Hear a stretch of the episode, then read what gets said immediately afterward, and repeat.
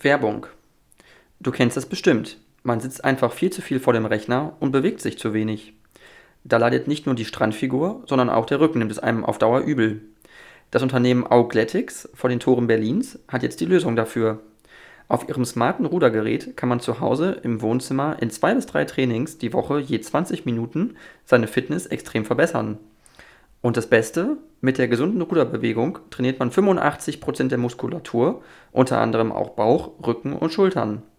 Die Geräte von Augletics sind dazu extrem schick, leise, sehr kompakt und hochklappbar. So passt es perfekt in wirklich jedes Zuhause. Dazu macht das Training einfach richtig Spaß und der digitale Trainer auf dem Touchscreen hilft dir, die Bewegung zu lernen und zu verbessern. Wenn auch du deine Fitness zu Hause verbessern möchtest, dann geh einmal auf augletics.de. Der Link ist auch nochmal in den Show Notes.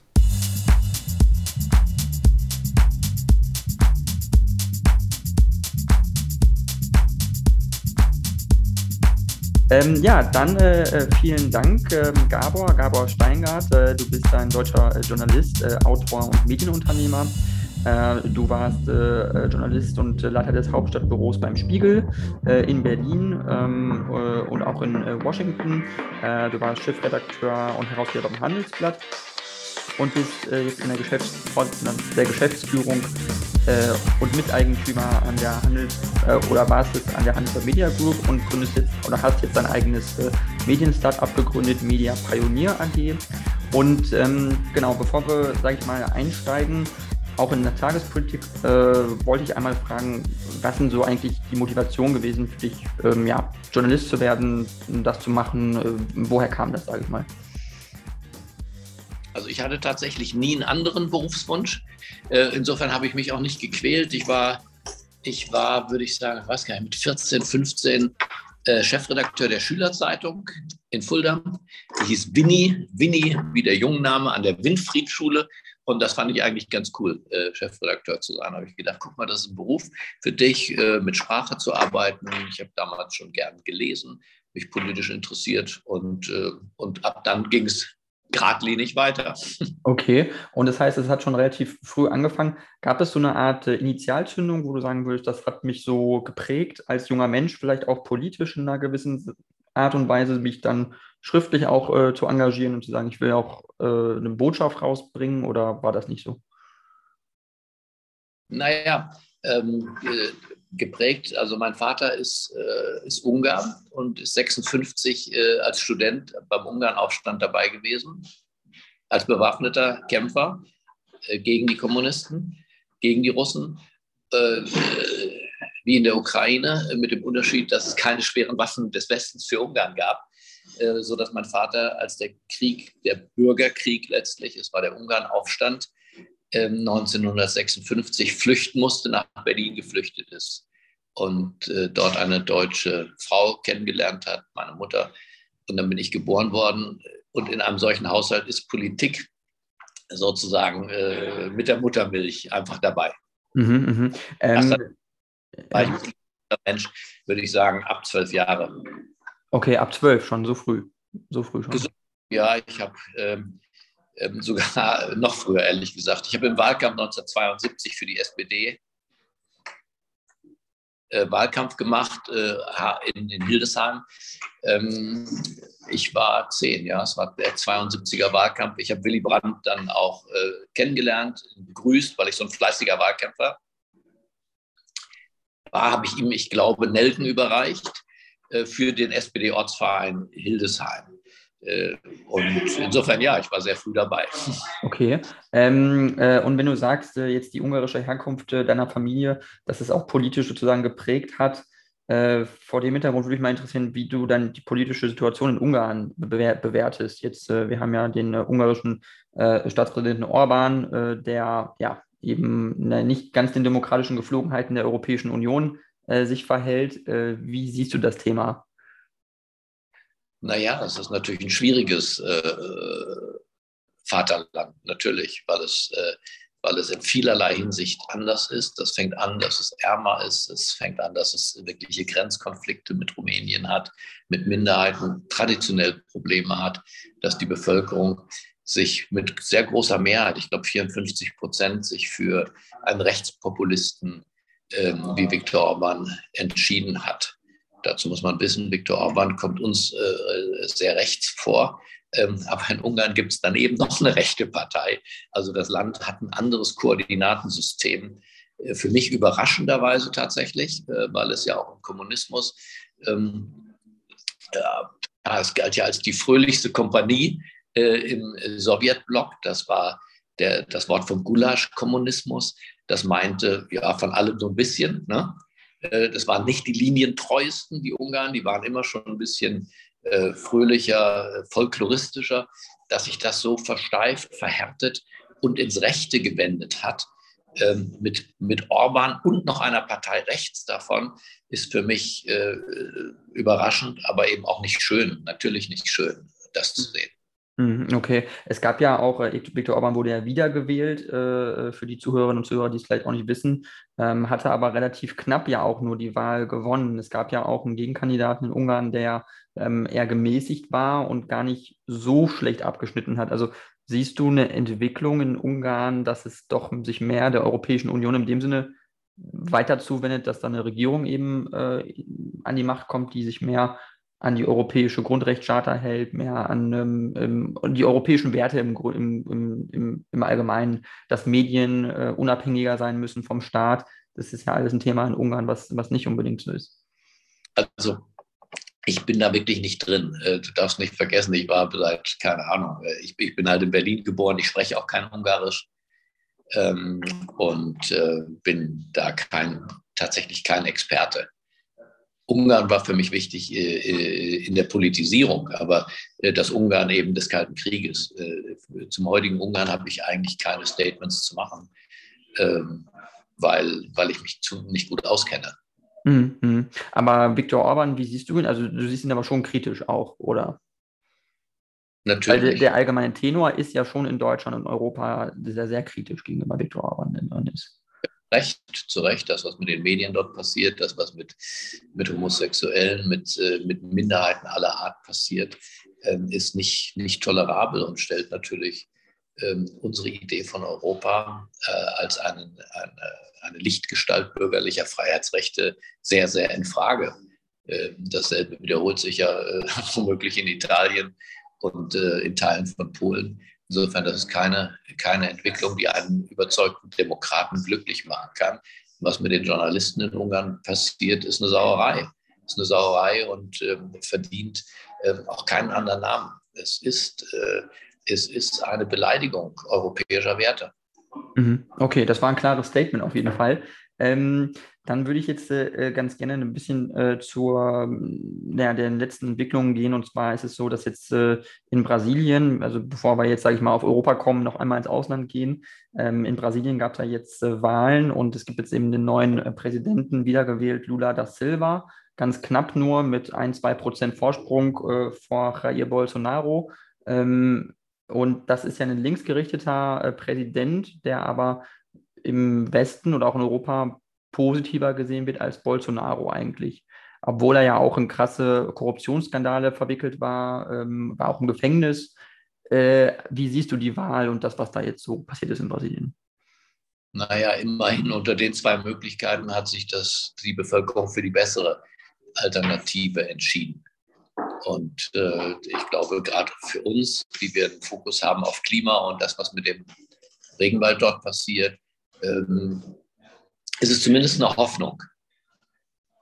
Eine Hoffnung, dass äh, hier nicht weiter äh, wie bisher Regenwald verbrannt wird, dass nicht wie bisher das Klima von dort, ja, von der grünen Lunge äh, dieser Erde aufgeheizt wird.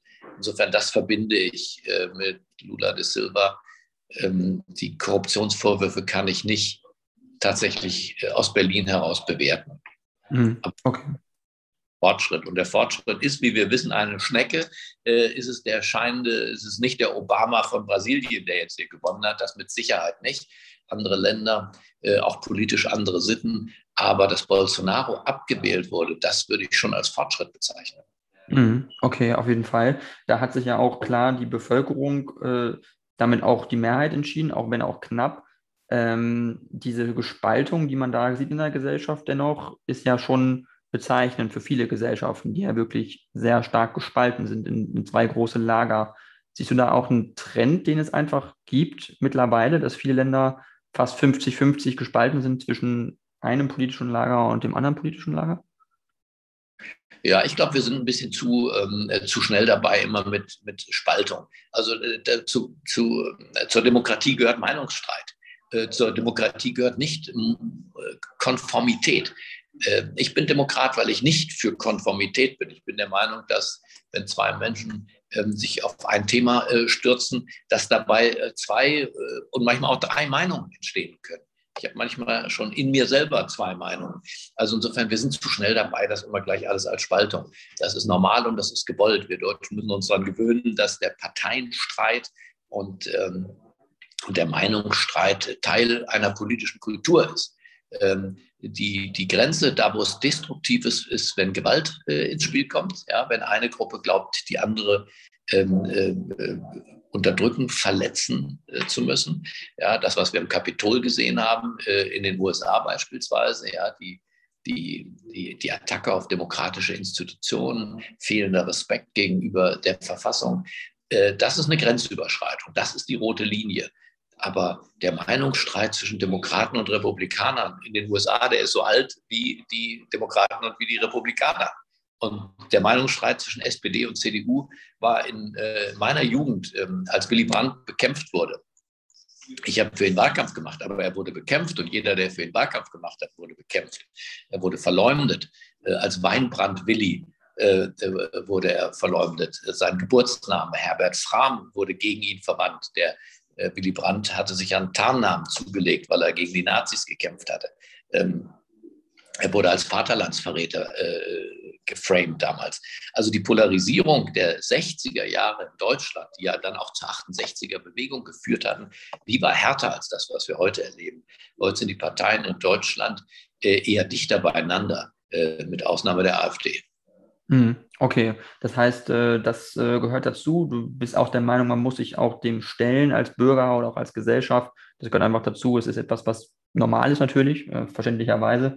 Ähm, dennoch sehen wir ja eine Spaltung jetzt auch zum Beispiel in Frankreich. Du hast gesagt, man soll jetzt nicht von Spaltung direkt sprechen, aber wenn man jetzt nach Frankreich schaut, ist ja ne, direkt neben Deutschland und es ist dennoch ein Land, was äh, politisch innerlich wirklich Probleme auch irgendwo hat. Also Macron hat zwar gewonnen, die Wahl, aber im Parlament hat er keine Mehrheit mehr mit seiner, äh, mit seiner äh, Republik en, äh, en Marche. Also sieht man auch in Europa Tendenzen. Italien ist ein Beispiel jetzt äh, mit Giorgia Meloni, eine recht populistische Ministerpräsidentin gewählt worden, in einem Rechts Rechtsbündnis. Also sieht man da eine tektonische Verschiebung irgendwo? Ja, natürlich. Äh, ich sehe vor allem eine Menge ungelöster Probleme, die die Bevölkerung verschiedener Länder offenbar nervt. Äh, ähm, die, die Migration ist eins dieser Themen. Ich glaube, Inflation ist ein anderes Thema. Die Energiekrise, so, es sind verschiedene Themen. Die Menschen sind genervt. Und was tun sie, wenn sie genervt sind? Äh, dann probieren sie rechts und links und, und tun auch verrückte Sachen. Ja, ich glaube, wir sollten das als Warnsignal nehmen und, und die, Dinge, die Dinge regeln. Ja? Demokratische Politiker sollen, äh, es hat gar keinen Sinn, Frau äh, Le Pen und so weiter und die alle zu beschimpfen. Das kann man machen, aber besser wäre es, die Probleme in den französischen Vorstädten äh, zu lösen. Ja? Aufstiegschancen zu ermöglichen. Dieselben Menschen, die über Migration äh, positiv sprechen, tun oft im Alltag nichts. Ja? schauen okay. zu, schauen zu, wie eine Verslammung äh, äh, ist, wie ein Prekariat sich bildet. Äh, diese Menschen, äh, Richard Sennett, der Soziologe, hat es das Gespenst der Nutzlosigkeit genannt. Äh, dieses Gespenst der Nutzlosigkeit äh, zieht durch die Vorstädte in Frankreich, aber eben nicht nur dort. Und demokratische Politiker aus meiner Sicht äh, wären besser beraten, diese Probleme ernst zu nehmen, das Wahlverhalten der Menschen nicht zu beschimpfen, sondern als Weckruf zu betrachten. Ähm, und dann gibt es auch eine gute Chance, ähm, dass äh, siehe Joe Bidens Wahlsieg gegen Donald Trump. Es gibt eine gute Chance. Es gibt kein Naturgesetz, dass Rechtspopulisten irgendwie dauernd Wahlen gewinnen müssen. Ähm, äh, sondern es gibt ein Gesetz, dass der Bessere gewinnt aus Sicht der Bevölkerung. Und da muss man halt der Bessere sein. Mhm, definitiv, da bin ich ganz deiner Meinung. Ähm, ich würde jetzt einen kleinen Themenwechsel einleiten und zwar äh, geht es äh, nach wie vor in meinem Podcast, ist es auch ein Schwerpunktthema, ist aktuell der Krieg in der Ukraine, der russische Angriffskrieg auf die Ukraine, was ja nach wie vor läuft. Und äh, wir haben jetzt äh, auch gestern wieder Raketenangriffe äh, von Russland auf die Ukraine gehabt, flächendeckend. Ähm, wie schätzt du die Lage ein, äh, die militärische Lage der Ukraine? Ist sie fähig, in der Lage, im Moment Gebiete wieder einzunehmen im Osten oder wird das eher so eine Art Stillstandsbewegung werden? Also alles hängt davon ab, wie ähm, Amerika diese tapfere ukrainische Armee ausstattet. Äh, der Krieg wird gewonnen oder verloren äh, an den amerikanischen Waffen, auch nicht an den deutschen Panzern. Ähm, äh, die Deutschen nehmen sich viel zu wichtig. Äh, wenn Amerika diesen Krieg äh, militärisch wirklich annimmt. Und ich habe den Eindruck, Amerika hat den Krieg angenommen, weil er aus amerikanischer Sicht ein paar Vorteile bietet. Man kann mit relativ wenig Einsatz viel erreichen. Der Gegner ist schlecht organisiert. Der Gegner ist mit altmodischen Waffen unterwegs. und kein einziger amerikanischer Soldat muss hier das Kampffeld betreten. Das macht es sehr, sehr, sehr viel leichter, auch für die Demokraten, hier die Mittel freizugeben ähm, und insofern, wir sehen ja, dass die ukrainische Armee sich ganz tapfer schlägt. Äh, und äh, sonst wäre sie längst überrannt worden. Äh, mhm. Das ist nicht gesehen. Ähm, wir sind jetzt, im Februar ging das Ganze los. Wir sind dreiviertel Jahr in diesem Krieg und naja, die Weltmacht Russland blamiert sich eigentlich gemessen an dem eigenen Anspruch. Und ich glaube, es gibt eine Chance, es gibt eine Chance, ähm, dass auf jeden Fall die Ukraine nicht russisch wird. Ich glaube, das wird nicht passieren. Mhm. Okay, und auch äh, Teile der Ukraine im Osten, die Krim, äh, sind ja noch, sage ich mal, Gegenstand von natürlich Kriegs, äh, Kriegszuständen. Äh, wie siehst du das? Wird das äh, auf absehbare Zeit für die Ukraine möglich sein, dies zurückzuerobern mit den Waffen, die sie haben, mit äh, natürlich auch findigen ähm, Leuten, die Drohnen entwickeln, ähm, und ja auch irgendwo auch in den besetzten Gebieten gibt es ja auch Gegenwehr von Ukrainern, die sich da ähm, eben auch sabotieren und versuchen, die Russen auch von innen zu schwächen, sozusagen in den besetzten Gebieten. Also ich glaube, der, diesem Krieg fehlt noch ein Friedensvermittler. Äh, in den großen Auseinandersetzungen äh, und sei es im Nahen Osten, gab es später dann auch Friedensnobelpreise für die Menschen ähm, auf beiden Seiten, die einen Frieden probiert haben. Äh, wir haben, sehen noch gar keinen ähm, Unterhändler, wir sehen noch keine diplomatische Initiative. Ähm, viele sagen, es ist zu früh. Ich weiß, dass Olaf Scholz in seinen Gesprächen mit Putin das versucht, die deutsche Seite versucht mal zu sprechen über, wie kann ein Leben nach dem Krieg aussehen. Ja, was können wir eigentlich bieten? Vielleicht auch den Russen wieder bieten. Ja? Äh, alle Kriege werden beendet dadurch, dass man auch der Gegenseite was zu bieten hat, ähm, äh, dass man die Gegenseite nicht äh, über den Tag der Niederlage hinaus versucht zu demütigen und womöglich ein ganzes Volk in die Armut stürzt. Ähm, das wäre ein Fehler. Und aber diesen Friedensversuch, diese diplomatische Offensive, die sehe ich noch nicht. Äh, die fehlt noch. Mhm. Das ist noch eine.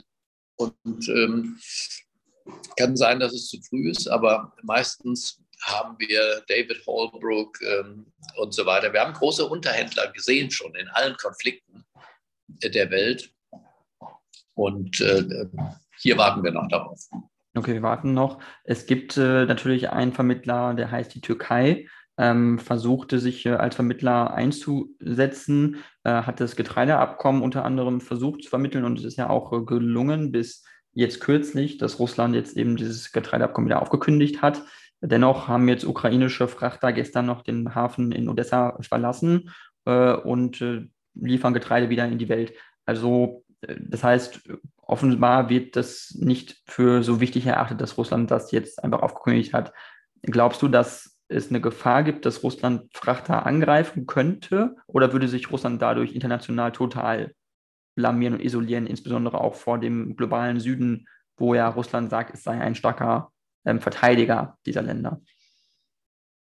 Tja, also ich, ich hoffe, dass, äh, dass, äh, dass man im Kreml so denkt, wie du es ge geschildert hast und, und nicht die letzten Reste an Humanität suspendiert äh, und gegenüber denen, denen man immer vorgegeben hat, jedenfalls, dass man helfen wollte, dass man den globalen Süden hier nicht alleine lässt, nur weil man sein Kriegsziel ja, ähm, möglichst brutal durchziehen möchte. Ich kann das nur hoffen. Ich kann nicht reingucken in die Köpfe mhm. der Militär Militärs. Mhm.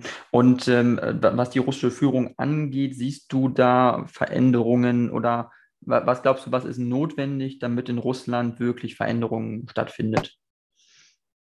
Also ich kann das wirklich nicht einschätzen. Ich sehe nicht mehr, als dass du auch siehst. Ich sehe alle das, was nicht passiert. Ich sehe, dass, dass noch keiner ernsthaft den Versuch macht, über China eine Lösung herbeizuführen. Ich glaube, dass ein Schlüssel dieses Konflikts in Peking liegt. Äh, das ist der wichtigste Verbündete von Putin, äh, der Abnehmer seines Gases. Äh, das ist das Regime, das ihn ökonomisch überleben lässt. Das dafür sorgt, dass unsere Sanktionen in Wahrheit nicht wirklich ihn, ihn jedenfalls nicht auf die Knie bringen. Insofern ich sehe, was noch nicht passiert.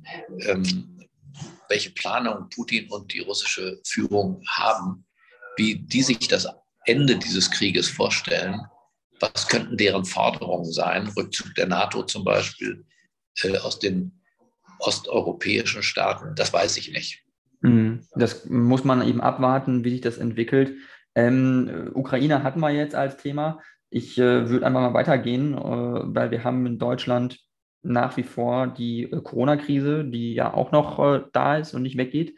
Ähm, jetzt hatte ich äh, Bodo Ramelow letzte Woche im Interview und äh, es gibt ja von der Bundesregierung äh, diesen Instrumentenkasten, der jetzt für die Länder da ist, damit die Länder im Zweifel Maßnahmen äh, einleiten können, wenn es schlimm werden sollte mit den, mit den Entwicklungen. Und äh, da habe ich Bodo Ramelow gefragt, ja, Sie haben ja jetzt einen Maßnahmenkasten, wenn es ganz schlimm wird in Thüringen, können Sie ja was daraus nehmen und nutzen. Da meinte er, nein, kann ich nicht, weil ich habe keine Mehrheit im Parlament dafür.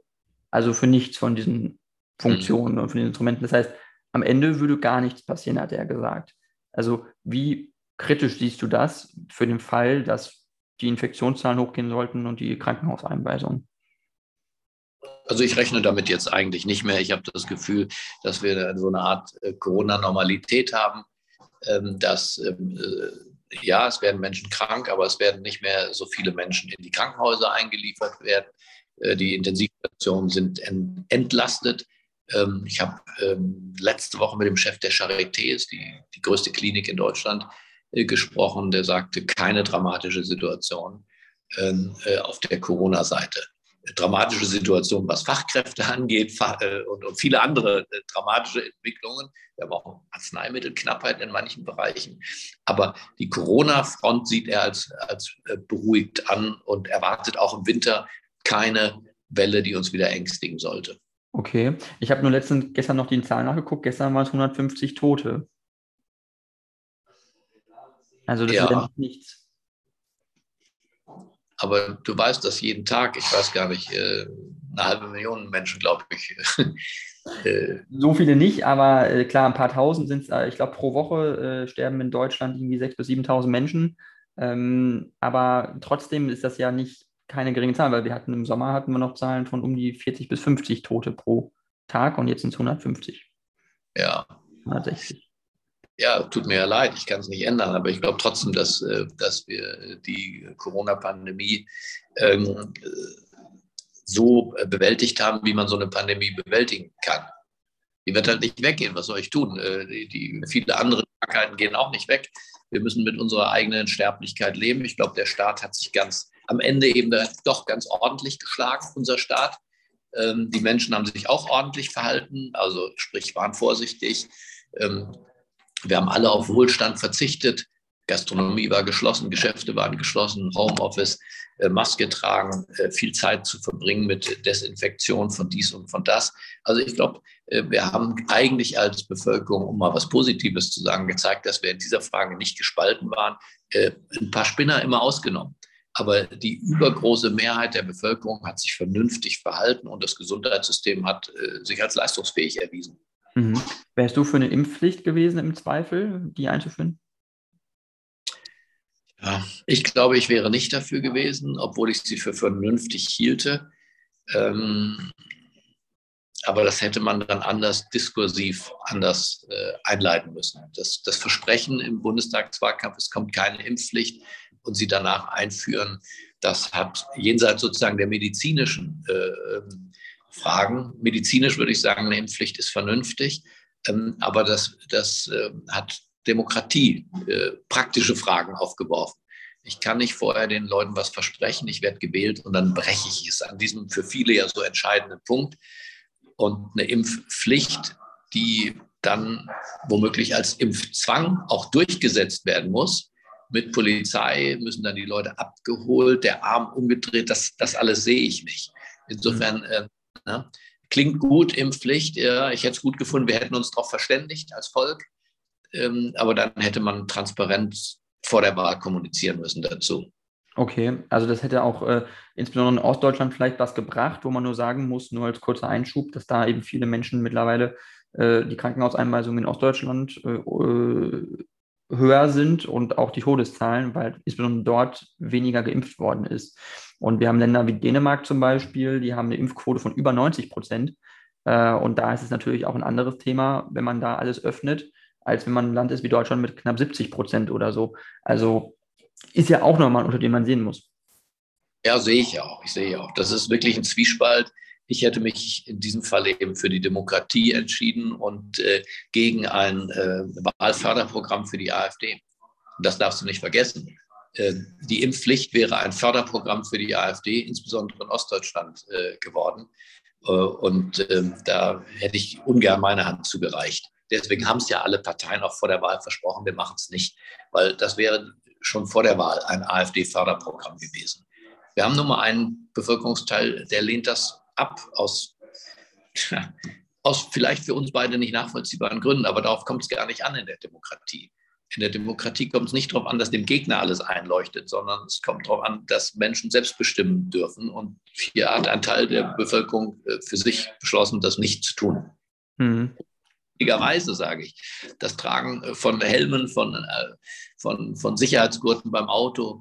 Ähm, wir haben viele dieser Maßnahmen am Ende natürlich, am Ende doch auch durchgedrückt, vernünftigerweise. Und vielleicht kommt die Impfpflicht auch noch später. Ich glaube, jetzt in der Hitze des Gefechtes und im Kontext der Bundestagswahlkampf und der unlauteren Aussagen vor der Wahl. Die Politiker haben, äh, haben eigentlich gelogen. Ja, Scholz hat es fest versprochen, das kommt nicht und danach stellt er den Antrag. Das war, das war nicht okay. Äh, und deswegen äh, bin ich nicht auf der Seite derer, die falsche Versprechen machen. Wenn, dann hätte man mutig in den Wahlkampf ziehen müssen mit dem Risiko des AfD-Förderprogramms. Also das war der Zwiespalt. Mhm, das ist der Zwiespalt. Und äh, nur noch kurzer Einschub: Es gibt ja auch eine Impfpflicht für kleine Kinder, Polio, Typhus. Äh, also diese ganzen Krankheiten wird, wird, man ja als Kleinkind schon gegen geimpft und da wird ja, werden ja keine Fragen gestellt. Also. Doch, Irrtum. Da wird eine wichtige Frage gestellt. Äh, eine Impfung äh, in, in dem Verständnis der Mediziner ist ein, eine Schutzimpfung, die wirkt. Ne? Äh, die verhindert die Krankheit. Wenn ich gegen Polio geimpft werde, dann kriege ich kein Polio. Das ist gesetzt. Und diesen, ich sage mal, Proof of Concept, den kann, können die bisherigen Impfstoffe eben gar nicht liefern. Und deswegen hätte das Bundesverfassungsgericht, haben alle, alle, die ich kenne, dazu gesagt, die Juristen, auch der Regierung, versucht es nicht erst. Das ist keine Impfung, die wirklich schützt. Äh, die, die, die, die, die, die Schutzwirkung ähm, ähm, wird täglich widerlegt dadurch, dass Menschen krank werden, trotz der Impfung. Ja, ich habe drei Impfungen, hatte neulich Corona. Also insofern ist das mit der Polio-Impfung leider, leider nicht vertretbar. In der Sekunde, wo wir einen Impfstoff haben, der wirklich impft, und nicht nur dämpft oder beruhigt oder sich gut anfühlt. Wir haben einen Impfstoff, der, äh, der dämpft die Krankheit und die Auswirkungen, aber er beseitigt sie nicht. Und deswegen ist es noch kein Impfstoff, der wahrscheinlich gerichtsfest funktioniert hätte. Mhm. Genau, also Krankheitsschwere auf jeden Fall wird gemildert. Äh, die, das Risiko, äh, auf die Intensivstation zu kommen, zu beatmet zu werden, insbesondere für Leute über 60, wird erheblich verringert. Ähm, das ist ja was, was man feststellen kann. Das heißt, man kann ja sagen, es, ist, es, mildert, es mildert sie wesentlich, genau. aber die Ansteckung wird nicht verhindert. Genau. Ähm, ja, ich weiß, du hast nicht viel Zeit, deswegen möchte ich äh, ganz gerne zum Abschluss nochmal auf ein anderes Thema kommen. Und zwar, wir haben es ja äh, alle irgendwo in den Nachrichten, kommt es ja immer wieder, es ist das Thema der Inflation. Ähm, du hast ja auch einen Wirtschaftsschwerpunkt, äh, auch in deinem Podcast zum Beispiel. Ähm, wie ist das jetzt, äh, das Thema? Wir haben Inflation weltweit. Äh, wie lange wird uns das noch begleiten und glaubst du, dass wir in eine Rezession abgleiten demnächst? Weil wir haben jetzt ein Wirtschaftswachstum in Deutschland gehabt im letzten Quartal. 0,2 Prozent oder so. Ja, genau. Also die, die Volkswirtschaft wehrt sich mit Händen und Füßen gegen die Rezession.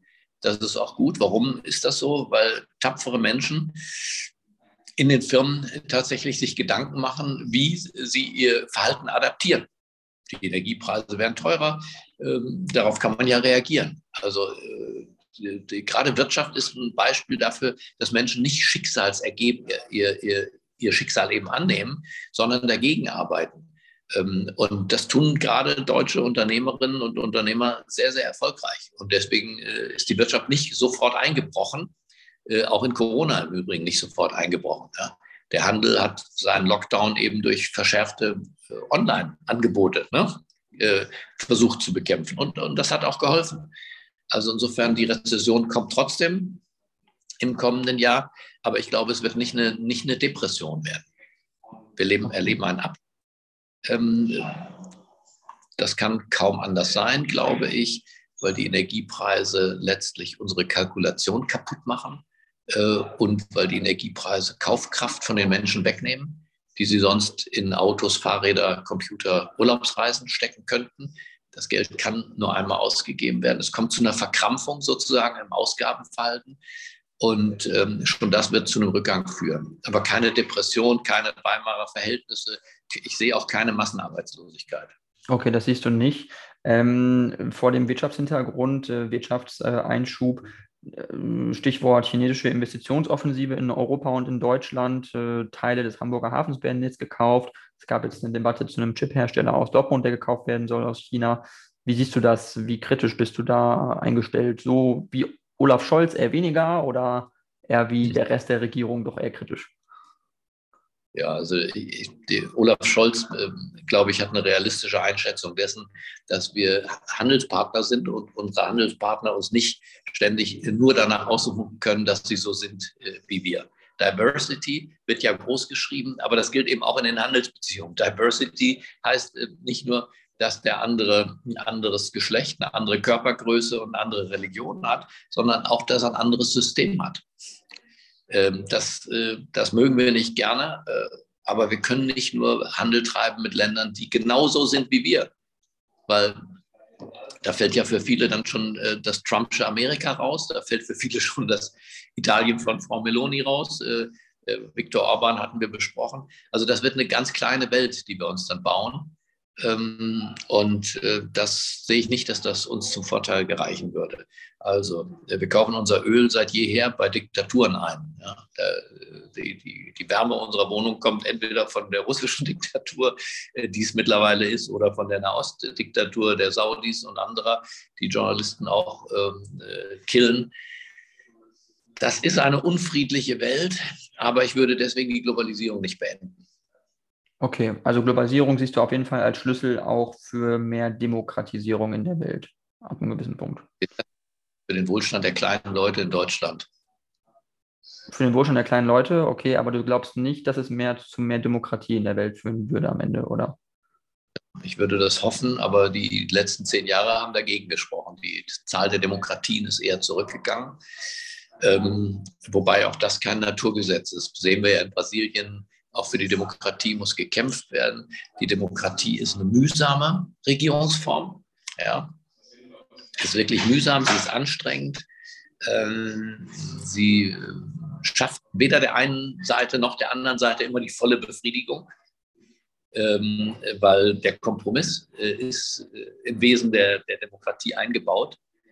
Ähm, und deswegen ist die Demokratie manchmal ein bisschen lustfeindlich, wenn man so will. Ne? Man hat nie so richtig durchgezogen. Ja? Keine Seite kriegt so richtig, was sie will. Ähm, die, die, die, die, die Rechten möchten gerne die Migration auf Null bringen. Ja? Deutschland den Deutschen. Werden sie nicht bekommen. Die anderen möchten gerne, ähm, dass wir die Migranten einladen und ein menschenfreundliches, ein humanes Land sind, wo, wo eigentlich jeder willkommen ist das werden sie nicht bekommen. Äh, und jeder Zustand dazwischen macht die einen wie die anderen unglücklich. Äh, und man muss lernen, mit diesem Unglück äh, glücklich zu sein. mit dem Kompromiss in der Gesellschaft, auf jeden Fall. Ähm, ja, dann, äh, Gabor, ich danke dir sehr für das Interview. Ich fand es sehr spannend. Äh, wenn du möchtest, zum Abschluss kannst du noch Werbung machen für dich, äh, dein Unternehmen oder deinen Podcast. Äh, da kannst du gerne noch die letzte Minute nutzen. Nein, nein, alles gut. Also ich äh, freue mich, dass wir ein gutes Gespräch hatten und äh, finde, dass Podcast eine tolle Möglichkeit ist, ähm, sich selbst eine Stimme zu geben. Ja, das war ja auch vor, vor 10, 20 Jahren nicht möglich. Ja, dass dass jeder, weißt du, da hätte einer wie du, äh, so wie ich als Student, ja, ich bin beim öffentlich-rechtlichen Rundfunk, musste ich mich melden und beim Pförtner, ja, was wollen Sie denn hier? Bis ich da mal einen Beitrag äh, senden durfte, ne? Drei Minuten und äh, beim Hessischen Rundfunk war ich, da hieß es, und bist du noch so fleißig, Gabor? Hier kriegt keiner mehr als 1,30 äh, und solche Sprüche. Und heute kann jeder senden und sein, sein, eigener, ähm, sein eigener Fernsehdirektor sein. Und das finde ich super.